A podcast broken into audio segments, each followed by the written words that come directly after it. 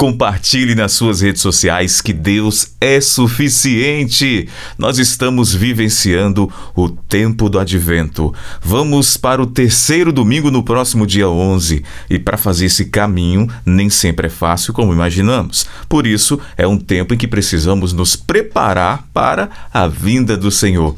Eu gosto muito de provocar em nossas reflexões sobre essa preparação que a gente tanto necessita para receber aquele que nos salvou. Mas Será que estamos preparados para receber o Senhor? Será que nós estamos preparados para este momento?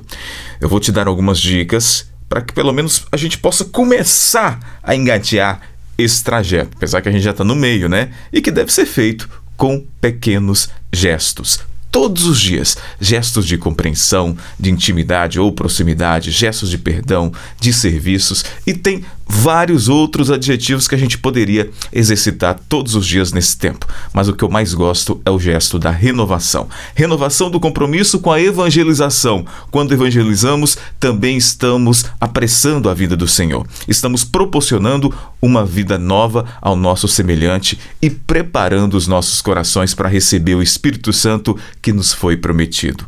E nunca se esqueça que Deus é suficiente na sua vida e na minha vida.